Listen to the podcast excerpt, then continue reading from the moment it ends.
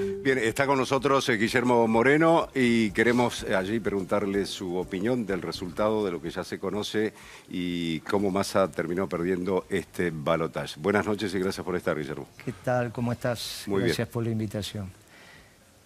Mira, el apego a las leyes te da legalidad y obviamente lo dijo el candidato oficialista, esto fue transparente, estuvo bien, se cumplió con la ley.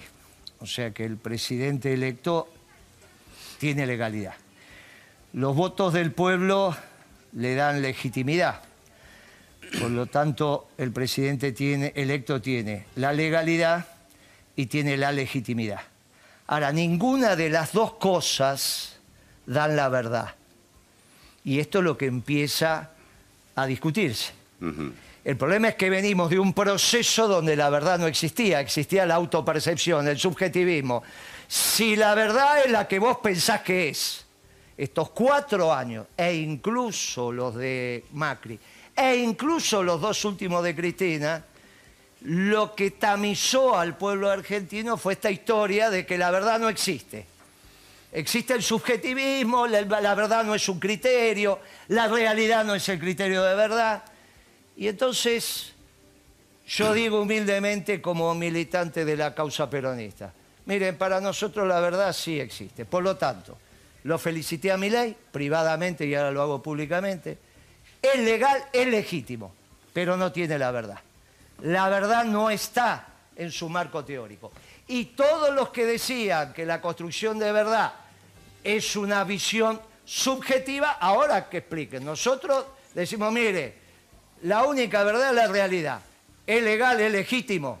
Pero ¿Cómo- cuando uno transite en ese gobierno y discute y debata, nos ¿Cómo vamos te a dar cuenta ese que la verdad no está en esa doctrina narcocapitalista. ¿Cómo te imaginas ese gobierno, Guillermo? Mirá, yo lo dije, lo dije antes, lo voy a repetir. Creo que va a ser un gobierno complejo desde la propia psiquis de mi ley. Nos conocemos, lo conozco desde el 2016.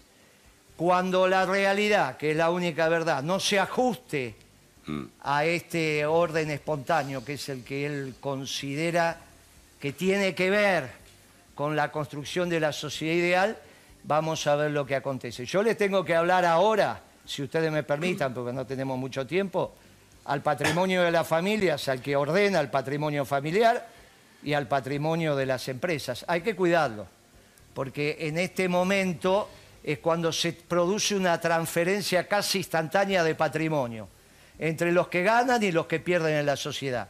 Entonces, como economista del peronismo, la recomendación es hay que cuidar, hay que cuidar el patrimonio familiar y el patrimonio de las personas jurídicas. Este es el trabajo que empieza ahora, porque ahora empezó la transición.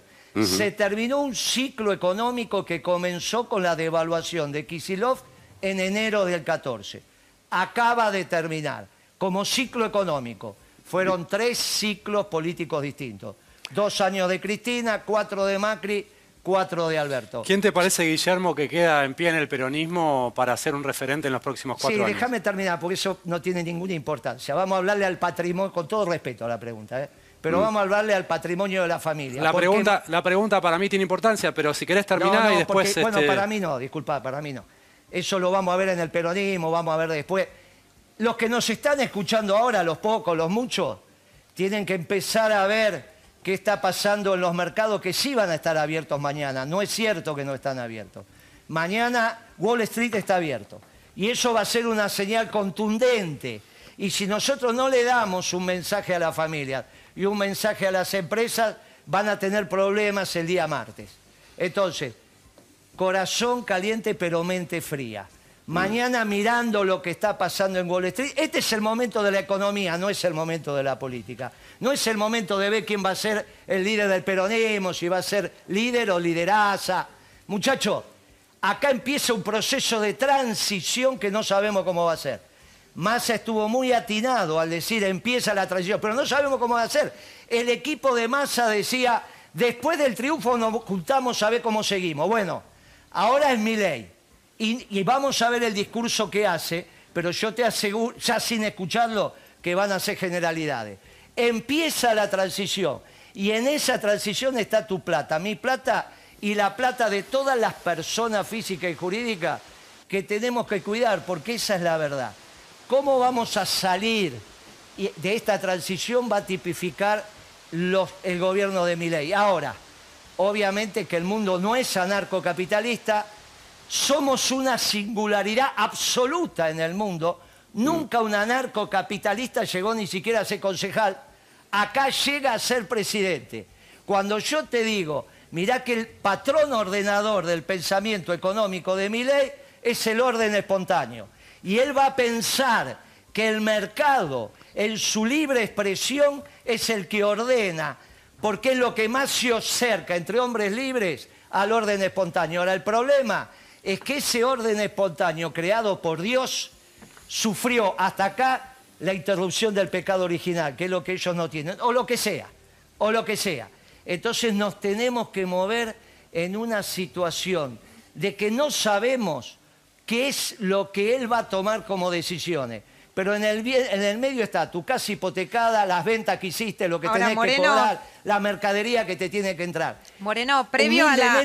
Sí. prefiero opinar sobre este tema, para que mm. los que nos están escuchando digan, bueno, ¿a qué me tengo que atener? A ver, Moreno, pero antes de la elección eh, general del 22 de octubre, el propio Milei desde Mar del Plata dijo, cuanto más sube el dólar, más fácil hacer la dolarización. O sea, se supone que lo que él va a querer generar es un clima de inestabilidad del tipo de cambio para que el gobierno que se va le termine haciendo el, trabajo sucio o el trabajo más fácil a lo que viene. ¿Qué tiene que hacer este, lo que queda de este gobierno y el ministro de Economía? Queda porque el ministro de Economía, ¿qué capacidad tiene mañana de llamar y que le atiendan el teléfono? No, ya el secretario de Comercio, mm. el ministro de Economía.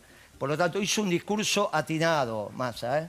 No tengo ninguna objeción en lo que escuché, ninguna. Ahora, la realidad es la realidad.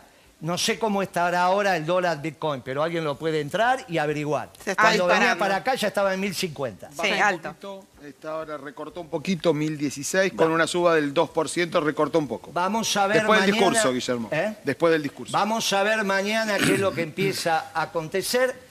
Es obvio que las medidas defensivas es la que vos tenés que tomar el general tenía una frase extraordinaria una vez que ganó un ganía, cuando ganó, ganó, perdón, cuando mm. hizo el golpe de Estado, dijo de sencillar hasta que aclare. El problema es que las empresas no es tan fácil, en la política sí, pero en las empresas no, porque mañana tenés que ir a cobrar. Vas a cobrar en peso. Por eso digo corazón caliente pero mente fría, porque lo peor que nos puede pasar es que esta situación del orden espontáneo de mi ley termine con nuestro patrimonio muy complicado. Entonces, como consejo para los que vengan, yo estoy un rato, vienen otros, me parece que le sirve al pueblo que le digamos tranquilo con su patrimonio y cuidémoslo. Más que saber quién va a liderar el peronismo. El peronismo por lo menos tiene seis, ocho, diez meses, espero que sean seis, tiene que ser muy rápido para ordenarse. Pero primero tiene que hacer un camino. ¿Está bien? Primero tiene que hacer un camino muy intenso. Guillermo Massa proponía eh, en, la campaña hacer un acuerdo con todas las fuerzas políticas, como un acuerdo nacional, como el camino de salida sólido para un futuro mejor en la Argentina. ¿Eso se puede lograr todavía o no? No, no, desde ya que no, estamos enfrente a un hecho singular de un presidente que se considera a sí mismo un revolucionario. Mm. Los anarcos, vos para que tengas idea, y con esto vamos redondeando lo que podemos opinar. Bien. Franco en la guerra civil española arranca desde África, cruza el Mediterráneo y empieza a hacerse fuerte. Pero en ese mismo momento, un anarquista, anarquista, toma la comuna de Madrid. Ese anarquista es el que le entrega la llave de Madrid a Franco. Ese anarquista igual que Franco, es reivindicado por estos anarcos capitalistas.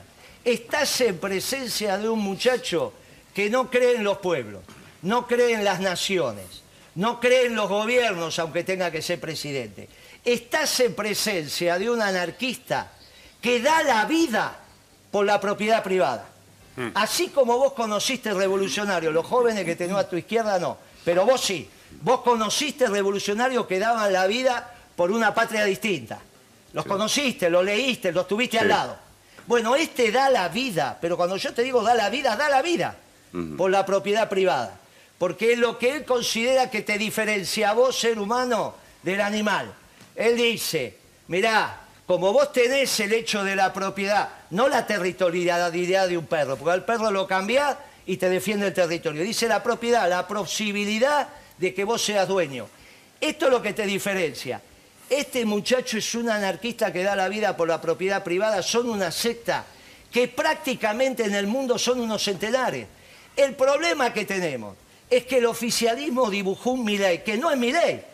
Lo comparó con Martínez de Oz, lo comparó con la dictadura. Martínez de Oz hizo crecer al Estado. Martínez de Oz, vos lo viviste igual que yo, le prometía a la Marina submarinos nucleares. Este muchacho no le interesa la patria, no cree en la patria, él simplemente esto lo ve como un salto a un estadio superior de un mundo sin frontera.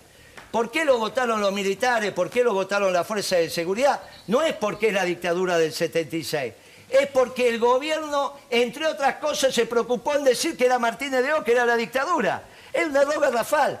Este muchacho es una singularidad que nunca existió en el mundo más que en los libros de texto y para un debate en los congresos. Eso, eso que tiene el líder de esta secta en España, un tal de Soto, que lo pueden escuchar por internet, es lo que va a gobernar la Argentina. ¿Cuánto tiempo un anarcocapitalista puede gobernar la Argentina? Y yo estimo que va a ser un mandato muy particular. No es hoy el momento para decir esto. Por eso el peronismo se tiene que organizar rápidamente. Y creo que también es lo que vio Macri, que es el gran ganador también de esta historia, no hay ninguna duda. Lo habíamos dicho en las pasos, lo volvemos a repetir ahora, en esto. Bueno, sobre eso tenemos que, que construir. Pero hoy, en esta transición, a cuidar el patrimonio de las familias y de las empresas. Ya vendrá el momento en que el movimiento peronista, no como partido, porque uno de los problemas es que dejamos de ser el movimiento peronista y pasamos a ser el partido justicialista. Ahora no es más. Ahora vuelve el movimiento peronista con sus ramas, sus ramas femeninas, sus ramas sindical, etcétera, etcétera. No va a llevar un tiempo, pero va a volver al peronismo. Porque mi ley no tiene la verdad. Tiene la legitimidad y tiene la legalidad, pero no tiene la verdad, porque la verdad es la verdad. Y es verdad absoluta, no como se ve, no como se autopercibe. Eso se lo dejamos a los postmodernos, a los socialdemócratas. La verdad es la verdad y mi ley no la tiene. Gracias, Guillermo Moreno. ¿eh?